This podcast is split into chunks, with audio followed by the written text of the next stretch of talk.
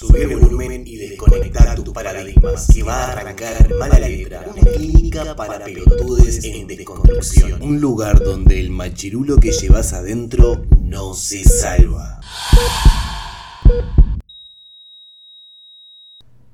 Hola, hola, hola, hola, hola, ¿cómo están? ¿Todo bien? Mi nombre es Christopher Alves y claro que sí, como que no, este es un nuevo episodio de Mala Letra. Tengo una mezcla de entre cansancio y felicidad que no me entra en el cuerpo. El día de ayer, ¿qué digo ayer? Hoy en la madrugada, se aprobó la ley integral para personas trans. Por fin se, se aprobó. Es, una, es un logro increíble. es algo que no, no, no. No sé cómo explicar que Uruguay avance en esta dirección. Es algo hermoso. Todo esto se debe a la, inmensa organización de les colectives que trabajaron en conjunto y se movieron con, tanta fuerza, con tanto amor, con tanta dedicación que por fin pudieron hacerle entender al Estado, ¿verdad? Que esta ley era necesario y por fin, por fin, por fin dieron el sí. Así que ya no, ya no va más el hashtag eh, ley trans ya, sino que ya es ley. El día de hoy lo que te traigo es una entrevista con Diana Sellanes que fue el día en donde se ganó la, votación, la, primera, la primera votación en el Palacio Legislativo. Y también te traemos una entrevista que se le realizó a Josefina González, pero no fui yo quien, quien, quien la entrevistó, sino que fue mi hermana en Colonia del Sacramento. Él hizo una llamada, mi hermana es locutora en una radio de allí y debido a toda la desinformación que, había y a las falsas noticias que corrían en, las redes, eh, mi hermana me, preguntó a ver si, conocíamos a alguien que, pudiera, pudiera ser de, vocera de, todo lo que estaba sucediendo, aclarar ciertos asuntos. Bueno, Josefina fue la, la indicada y bueno, te traemos esa entrevista que, me acaba de pasar mi hermana para que esté en este podcast también y la puedas, la puedas escuchar y no quede solamente como una entrevista pasajera, sino que quede, quede guardada aquí en, los archivos y pueda ser compartida por, por todo el mundo. No, no, no tengo nada más que agregar, es un día simplemente para disfrutar, para ir bajando revoluciones porque fue una locura desde el inicio. Este, yo, lo veo como una locura, eh, habiendo estado solamente desde mm, los, talleres donde se montaba todo lo que, lo que fue la marcha de la diversidad y, demás, como ya saben que venimos acompañando con, con Media Red. Pero imagínense para, para todas ellas y para todos ellos que estuvieron luchando desde, no sé, el año 2016, donde se, se, entregó la, ley por primera vez. Debe ser una locura. Estuvimos también el día de ayer, 18 de octubre, dentro del Palacio, estuvimos ahí en el plato de, conferencia, eh, la bancada del Frente Amplio le, tenemos que agradecer porque nos abrió un espacio para que podíamos tomar fotografías, hacer videos y demás, hubieron discursos muy emocionantes y también hubieron discursos por parte de diputados que uno no entiende realmente cómo una persona puede llegar a estar sentada ahí tomando decisiones que son fundamentales para nuestra sociedad y tener tanta, pero tanta ignorancia acumulada en la cabeza. Les juro que había momentos que tenía ganas de agarrar la cámara y, tirárselo por la cabeza.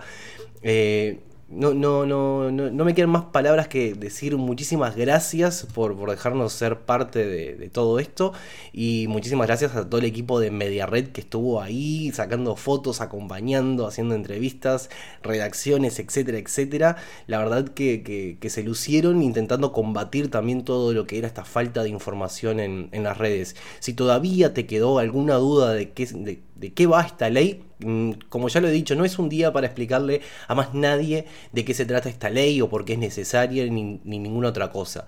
Si querés buscar una información fiable, acércate a Mediared, arroba Mediared UI, eh, en Facebook, por ejemplo, lo podés encontrar, o en Twitter también, pero andate a Facebook que tenés no solamente todas las fotos hermosas que fueron, se fueron sacando, las redacciones y demás, sino que tenés bien detallado de qué se trata la ley y demás. Bien, eh, no tomo más tu tiempo, te dejo ahora con las entrevistas.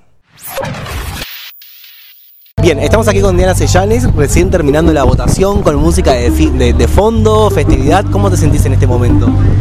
Y la verdad que es la realización de, un sueño que venimos soñando hace tiempo, es un día que consideramos histórico, este, pero bueno, la lucha además sigue, todavía nos queda una instancia más, tenemos una media sanción y nada, seguir metiéndole la misma garra, el mismo corazón eh, y da mucha emoción ver tanta gente joven, tanta gente además a la, que puedo llamar amiga.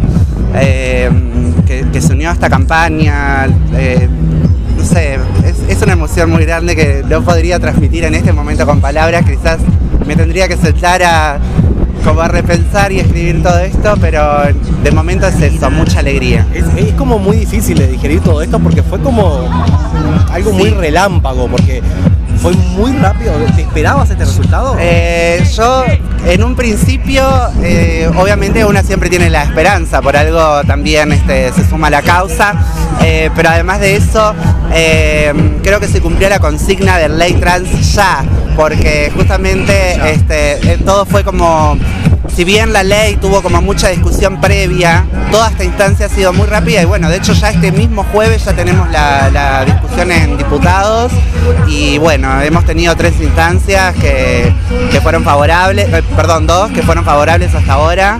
Este, bueno, queremos que la próxima también lo sea. Ahora, siendo un poco más, más técnicos, ¿qué es lo que falta hacer? ¿Se modifica la ley? ¿Hay, algunos puntos que, se debaten? ¿Qué es lo que pasa? Y bueno, eso sí, lo tendría que. Eso se debate en diputados y pueden llegar a haber modificaciones, sí.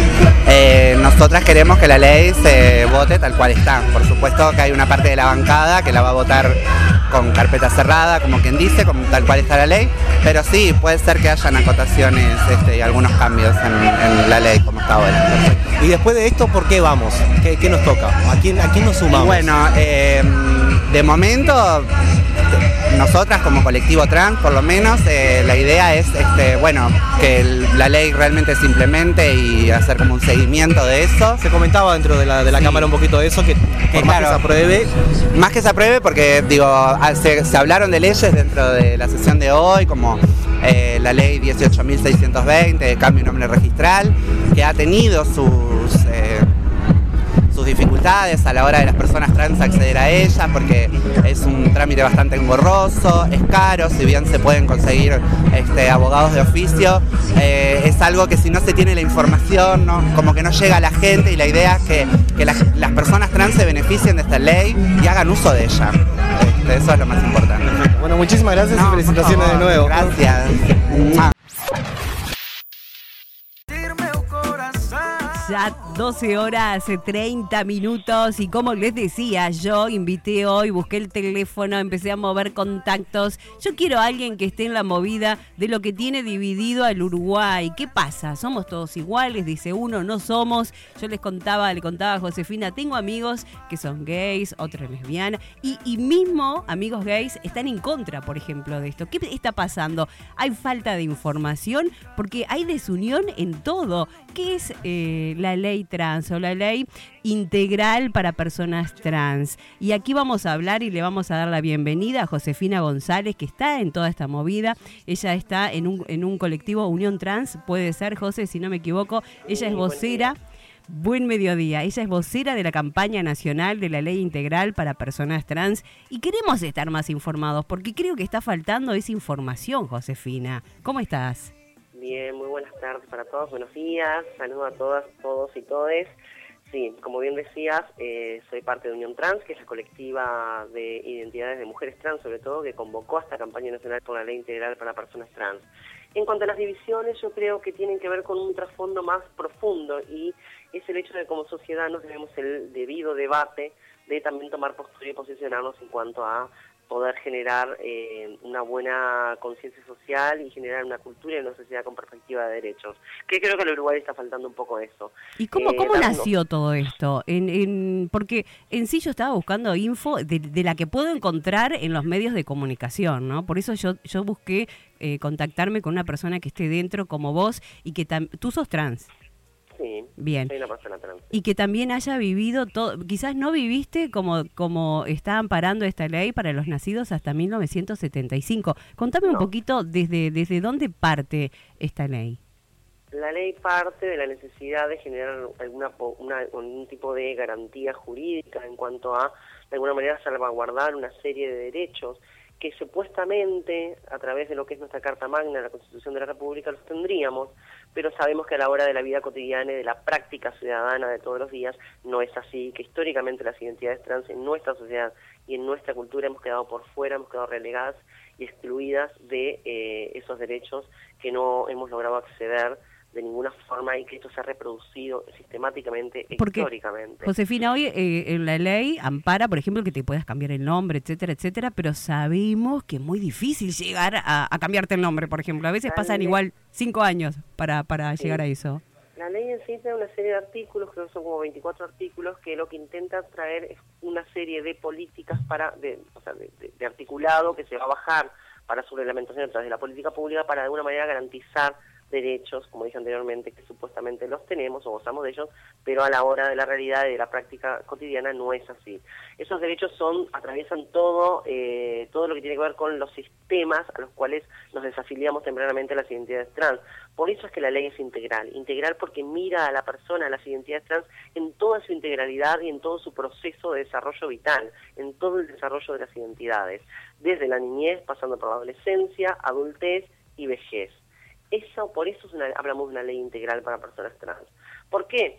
Porque nuestra esperanza de vida a nivel de Latinoamérica y sobre todo de Uruguay es de 40 años. ¿Y por qué decís vos? ¿Por qué es de 40 años? Contame. Porque son, los, son las estadísticas que arrojan todos los estudios y las variables que se han relevado en diferentes estudios y el censo nacional que realizó Uruguay para personas trans también 2016, ratifica de alguna manera sí. esa variable y ese dato específico. Porque La también, está- eh, José, eh, me detengo acá, porque también hay- eh, cabe destacar que, que es muy difícil cuando cuando este ese, ese adolescente, por ejemplo, yo soy trans, y a veces eh, son echados de la casa, y a veces tienen que vivir en la calle, sí. ¿no? Y quizás base, eh, eh, parte de ahí el por qué esa, esa eh, ¿cómo te puedo decir? La esperanza de vida, quizás, por todo eso que han tenido que pasar. Sí, la esperanza de vida es de 40 años y no es fortuita, no es que lleguemos a los 40 y nos morimos. Hay todo un proceso previo que hace que las identidades trans no envejezcamos ni en este país ni en toda Latinoamérica. Y tiene que ver y está directamente eh, ligado a la discriminación y a las violencias sistemáticas que sufrimos todos los días de todas las formas posibles. Por eso se habla de que esa es la esperanza de vida, porque es eh, el promedio de vida que a través de diferentes estudios se conocen y diferentes también relevamientos de datos se conocen. ¿Cómo, cómo Uruguay fue? no- ¿Cómo fue tu vida, Josefina? ¿Cómo, cu- cuando, cuando dijiste, bueno, chao, yo acá no soy como, como, como, como dicen, soy este varoncito. Bueno, yo quiero cambiar. ¿Cómo fue ese, ese pasaje tuyo? En realidad cuando, nosotros transitamos la transición, que se le llama, cuando transitamos, porque el género, tenemos que partir de la base de que el género es una construcción cultural y social. Las personas no somos varones o mujeres porque nacemos varones o mujeres, no nacemos. Se nos adjudica, de acuerdo a una cierta genitalidad, todo un rol y toda una forma a, eh, de alguna manera, representar socialmente algo. Las identidades trans decimos que, bueno, eh, estamos de acuerdo en que sí vivimos en un paradigma de lo binario y que existimos y nos desarrollamos en un paradigma donde solo se puede ser varón o mujer. Las identidades trans decimos que se puede hacer otras cosas también. Podemos ser una posible combinación de ambos o podemos transitar ese género libremente. Eso es lo que expresamos desde muy pequeñas y no, no encajamos en los determinantes hegemónicos de ese exclusivo varón o esa exclusiva mujer sino que podemos hacer como una posible combinación o podemos transitar de un lado al otro el género. Por eso es que somos identidades trans, hablamos de tránsitos, de que los géneros no son estáticos, de que no son eh, únicos ni estáticos. También entendernos de que también somos colonizadas y colonizados, ¿no? También somos una cultura que venimos de la colonia, donde también esto de la, del paradigma de lo binario está impuesto cuando nos coloniza, se nos impone cuando nos colonizan. Nuestros eh, pueblos originarios eh, vivían los géneros y las sexualidades de otra manera. Y, y a mi pero sin irnos, personal, sin irnos para, para atrás, y si nos vamos para atrás, en la India, en la India, por ejemplo, son divinidades los que son trans, hoy en día. Sí, hay diferentes expresiones de lo que tiene que ver con las identidades en todas las culturas. Las Ishra en la India, las Mushe en la cultura zapoteca de México, lo que tiene que ver con las Afafain en la Polinesia. Estamos hablando de identidades trans con diferentes nombres y cargas culturales, pero que en esas culturas más originarias son respetadas y están insertas dentro del sistema. No pasa lo mismo en las culturas latinoamericanas o en las culturas de Occidente que fueron que se nos impuso por la colonia del imperio un modelo hegemónico único y posible heteronormativo que solamente nos permite ser hombres o mujeres o heterosexuales. Esa es la norma, esa es la ley y bueno, las identidades trans y toda la diversidad sexual dice que eso no es lo normal y eso no es eh, lo que queremos ser y eh, bueno, trabajamos públicamente y nos organizamos para de alguna manera ejercitar nuestros derechos y acceder a nuestros derechos. Eh, en lo que tiene que ver con mi vida o con el proceso que yo hice fue desde muy pequeña y mi identidad la pude evitar recién a los 17 años porque vivía en el interior del país y como todas y todos sabemos, el interior del país suele castigar un poco más porque nos conocemos todas y todos y somos muy pocos. Entonces tuve que retrasar mi transición 17 años para no sufrir tantas violencias, que igualmente las sufrí. Es importante el apoyo de la familia. Creo que a veces para empezar a cambiar, creo que es empezar por la familia de cada uno de, de ustedes, ¿no? Que es ese lugar donde te tienen que te acoger así, seas como sea, y, y, bueno, en base del amor, ¿no? Porque uno que es madre este, sabe que, bueno, tu hijo lo vas a querer, eh, sea cual sea su decisión o lo, o lo que quiera hacer o, lo que sea. Así sea, que se equivoque en determinadas cosas o no, vos lo vas a amar. Entonces, ¿falta ahí un poco de, de apoyo a la familia de, de ustedes, por ejemplo? Falta muchísimo, falta muchísimo y es histórico, pero por esto mismo que veníamos hablando, los cambios más profundos tienen que ser sociales y culturales. Mientras no cambiemos nuestro comportamiento, nuestro pensamiento, nuestra conciencia, nuestra construcción del mundo, lo que vemos del mundo y lo que pensamos del mundo, está muy difícil que podamos ser más respetuosos, más inclusivos, más tolerantes, más, más eh, integradores, integradoras. Tiene que ver con eso, básicamente, pero sí, uh -huh. acá el problema más grande que hemos tenido en cuanto a las identidades trans, y vuelvo a repetir que esto no solo se hace en Uruguay, pasa en toda en Latinoamérica, sí, sí, sí, pasa y se reproduce en todos los países de Latinoamérica, porque las, las culturas latinoamericanas son extremadamente patriarcales, extremadamente machistas, misóginas y heteronormativas. Entonces, toda esa desigualdad estructural y toda esa desigualdad de lo diferente, de lo que no cumple con la norma, lo que no cumple con la regla que esperamos, lo que imponemos, todo lo que se sale de eso es castigado y no solamente en nuestra cultura. Entonces las personas organizadas de la diversidad venimos a decir basta de violencia y basta de discriminación, necesitamos que se garanticen nuestros derechos y no por eso nos vamos a salir a reproducir y vamos a ser todas y todos trans, sino que estamos diciendo queremos ser iguales en la accesibilidad a las garantías que tienen, tienen todo el resto de la población menos nosotras. Entonces, eso es lo que viene a garantizar este proyecto de ley, una serie de artículos una serie de derechos de la accesibilidad a los diferentes sistemas, el educativo, el sanitario, el laboral, el cultural eh, y un largo etcétera, que tiene que ver básicamente con eso, con derechos. Claro, Estamos porque, hablando siempre de derechos. Y también vemos cómo se politiza todo esto, ¿no? Como que algunas, yo sé que en las marchas me han contado que grandes empresas quieren, no sé, acercarse para dar algo y ustedes no han querido porque no, no. quieren asociar a empresas, no quieren asociar a partidos políticos Ajá. y realmente la opinión pública está dividida en partidos políticos, es lo que veo, es lo que, lo que estoy leyendo. Y otra de las cosas que he leído, quiero que tú me, me cuentes, José, eh, el, el censo 2016 dio 800 y algo trans en Uruguay, después leí 900, después escuché 1300 y ahora leo que esta ley este, ampara no más de 15 personas. ¿Cu no, ¿Cuál, cuál eh, es el no, número? Se está compartiendo cifras muy, muy dispares y diferentes. Muy diferentes y no hablan de lo que es el censo en realidad. El, eso de 15 o 20 personas hablan de un artículo que tampoco ese es el número. Bien. También hay que aclarar un poco eso y también estamos como generando mucha información y difusión en cuanto a aclarar ciertas numéricas sobre todo. El censo arrojó una cifra de 338 personas trans en nuestro país en el año 2016, pero para aclarar que ese censo se llama entre comillas, pero en realidad no es un censo porque fue un relevamiento, ¿no?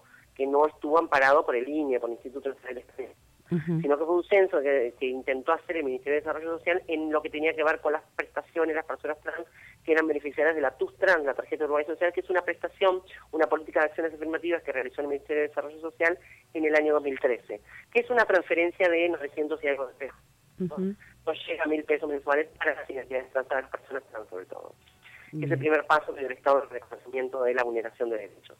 Ese censo hizo un relevamiento, pero no incluyó las variables a las adolescencias y tampoco incluyó a, eh, por ejemplo, no logró llegar al interior en cuanto a bien sucede en el interior profundo que las identidades trans no se pueden expresar libremente, no pueden decir públicamente que son trans, uh -huh. porque todavía siguen escondiéndose por miedo a la violencia. Uh -huh. Entonces ese censo es perfectible, no es exacto, pero sí habla en términos genéricos de una cifra, de una muestra del 100% de 938 personas aproximadamente.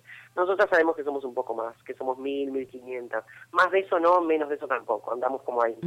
Pero mm, sí, los datos del censo que obviamente el Estado tuvo que de alguna manera relevar esos datos para aplicar políticas públicas, porque si no, ni manera. Más allá de que la sociedad civil y las identidades trans venimos denunciando desde finales de los 80 y todos los 90, los años 90, venimos denunciando la falta de política y la falta de garantía de derechos para con nuestras identidades, pero recién ahora el Estado pudo prestar oídos en estos últimos años y recién ahora fue que se elevó ese dato para tener datos concretos para poder trabajar y bajarlos a la política pública. Ese censo arrojó un montón de datos específicos como, bueno, que el promedio de vida sí era de 40 años, que eh, el 60% de las identidades trans, sobre todo de las mujeres trans, no habían terminado el ciclo básico, que el promedio de edad de expulsión del sistema educativo es a los 14 años, que entre los 17 y los 18 años, y muchas veces antes, las familias expulsan a las identidades trans de su casa, que eh, más del 70% de las identidades trans alguna vez habían ejercido el trabajo sexual o dependían de eso. Arrojo funda rojo es que cuando se cruzó el dato de las personas que en el 2013 habían accedido a esa prestación que yo dije anteriormente, a la TUSTA, la tarjeta de social, a, cuando se compara el 2016 con las que habían sido relevadas, 34 habían fallecido en tres años. Eso está hablando de ese promedio de vida de 40 años. Y ese dato es muy duro y es muy real. Y no solamente es duro y es real, este año ya viene sucediendo. Desde junio del 2018 a octubre del 2018 fallecieron seis compañeras trans, de las cuales solamente dos superaban los 50 años. Eso una vez más demuestra el promedio de vida de las personas trans en este país, en esta cultura y en este contexto regional. Entonces, por eso es necesario y urgente una ley integral para personas trans. ¿Por qué? Para garantizar derechos. ¿Para qué? Para generar un piso de derechos que garantice la vejez desarrollo de estas identidades, que capaz que en 20 años no se precise ese proyecto de ley, ¿eh? porque también hay que poder decir eso. El proyecto de ley no es para siempre, una ley no es para toda la vida, no es in eternum, sino que este proyecto de ley específico viene a traer una serie de políticas afirmativas y lo que van a hacer es impactar sobre una población específica y de acá 15, 20 años se va a estudiar ese impacto y se va a ver si las personas trans pueden sostener el sistema educativo, si las personas trans pudieron ingresar al sistema de trabajo, si las personas trans pudieron mejorar su calidad en salud, si las personas pudieron generar producción y reproducción cultural. Y recién ahí cuando se estudia ese impacto y, sobre todo eh, cerciorarnos de logremos la vejez, punto fundamental, ¿no? Después de eso es que se va a ver si se sigue o no con esas políticas de acciones afirmativas. Y que todavía no está aprobado, que, todavía no está aprobado. Hoy es, es otra instancia más, que ¿a qué hora comienza hoy, Josefina? Comienza a las 15 horas en diputados la discusión y nosotros ya en un ratito vamos para allá porque vamos a estar concentrando la explanada del anexo del Palacio Legislativo Vamos a estar ahí poniendo una pantalla gigante con la transmisión en vivo de la discusión en sala y luego eh, vamos a estar con pañuelos, también con serigrafía en vivo de venta de pañuelos, que es lo que ha sido el sustento de esta campaña. Y también que cabe destacar eso, lo que yo decía, no hay ningún partido político que apoye, no hay nada y es como siempre ustedes lo hicieron a, a pulmón. Sí, esta campaña nacional por la ley integral para personas trans la históricamente las identidades trans y también decidimos que fuera autogestiva. No ha habido ningún apoyo ni de particulares ni de privados ni del Estado, porque no lo queremos, porque los derechos tienen que ser autónomos y tienen que generarse su propio, eh, su propio trabajo, su propia autonomía y su propia organización. Y también hemos declarado que no queremos a la política partidaria de, de lo que ha sido la campaña por esta ley, porque los derechos no tienen que tener colores partidarios.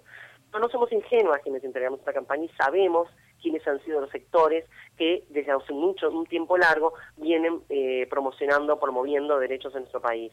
También sabemos quiénes son los sectores que están en contra de los derechos eh, o de las de los eh, proyectos de ley que garanticen derechos.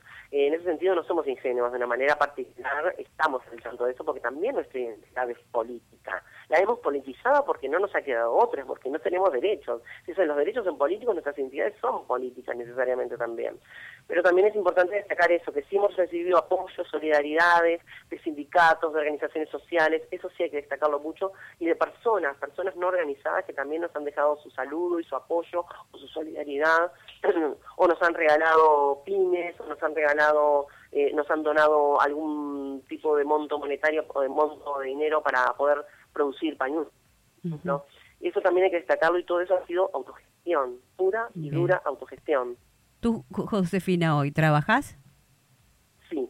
Hoy trabajo gracias a una política que se generó desde el Estado, si no yo no tendría trabajo. También eso hay que poder decirlo. Bien. Porque no es que no trabajemos porque no querramos o porque queremos vivir del Estado, no trabajamos porque no podemos, porque no se nos permite, porque no se nos contrata. Entonces, sí, tengo trabajo, trabajé unos años antes de ingresar en este cargo que tengo, yo trabajé muchos años en la limpieza, en el servicio, eh, tercerizada, de manera tercerizada, hasta que concursé pude concursar y ingresé en un cargo público gracias a una política específica que realizó el Ministerio de Desarrollo cuando llamó a cargos públicos a concurso a la población trans para ocupar siete cargos públicos y yo gané uno de ellos. Bien, bien, bien. Pero si no fuera por eso no tendría trabajo formal. Muy bien. Josefina, yo quiero seguir hablando contigo. Yo sé que, que estás muy nerviosa y que te vas ahora rumbo a, a seguir esa lucha tuya. Es una ley trans ya que fue muy rápida, ¿no? Creo que nunca ustedes habrán creído que, que se iba a ir solucionando tan rápido. Lo veo como que fue súper rápido este año. Igualmente la ley se presenta en el 2017 al Parlamento, estuvo un año en Comisión de Población y Desarrollo, estuvo un año guardada en Comisión de Población hasta que los grupos y organizaciones tuvimos que presionar y tuvimos que movilizar para que de alguna manera, manera esa comisión la moviera y entrara a discusión en las salas, en las cámaras, como corresponde. Pero sí se escribió en el año 2016 esta ley a, través del Consejo Nacional de Diversidad Sexual, que es un órgano asesor del Poder Ejecutivo, creado por el Poder Ejecutivo, por decreto del Ejecutivo, y que está integrado por cinco ministerios, por los ministerios y por la sociedad civil en pro de la diversidad sexual. O sea, que trabajan estas temáticas y que tratan también de generar, eh, replicar en los diferentes organismos o trabajadas los diferentes organismos con perspectiva de derechos y de diversidad. Ahí se escribe en el 2016, se presenta en el 2017 y recién ahora es que se discutió el pasado, es- es- ya no sé en qué día vivo, pero el martes se discutió en Cámara de Senadores y hoy se discute en Cámara de Diputados. Muy bien, muy bien. Hoy estamos a 18 de octubre. Josefina, yo sé, te libero, y pero bueno, próximos días vamos a seguir hablando contigo para ver cómo sigue todo esto. Y bueno, eh, fuerza, fuerza, y ojalá que todos los uruguayos se, se unan. Y si, y si no están de acuerdo, que, que no generen tanta, tanta violencia, porque en sí eh, ya están cansados de la violencia, ¿no? Así sea verbal como, como en todos los, los No, la violencia está instalada en toda Latinoamérica y hay una avanzada de discursos de violencia que tienen claras asociaciones y eh, alianzas con sectores conservadores, políticos, religiosos. También, de eso también somos muy conscientes y vamos a dar esa batalla también, porque no queremos violencia en nuestra cultura, en nuestra sociedad. Y hablando de violencia, venga. sé que cuando eh, se, se, se ponen frente al palacio y hay otros que están en contra y quieren generar violencia, ustedes eh, no, no parten a, a- a bajar a la violencia, ni sea verbal No, ni nosotros nada. eh, estamos en, una postura de no enfrentamiento. De hecho, fueron un grupo de antiderechos el otro día a nuestro lugar de concentración a provocarnos, a eh, cada vez que un senador o senadora exponía, ellos iban y se sentaban adelante, y aplaudían y nos miraban.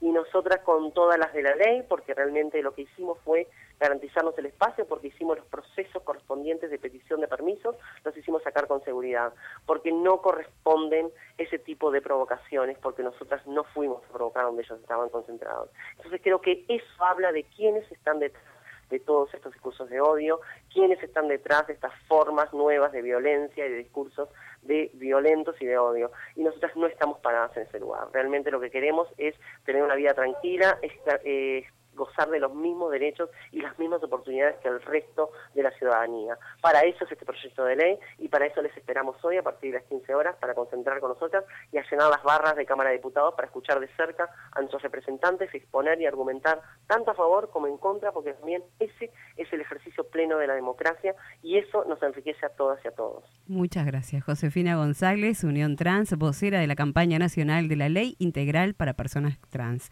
Un beso, José. Mucha, mucho, muchos éxitos. Suerte no, éxitos. Muchas gracias. Qué linda ella, me encantó cómo habla y es eso, es que cada uno tenga la opinión que tenga, que, que no sea violento, que no trate de lastimar a nadie y que vaya con lo que piensa a pelear por sus derechos. Por eso estamos en democracia, como dice Josefina.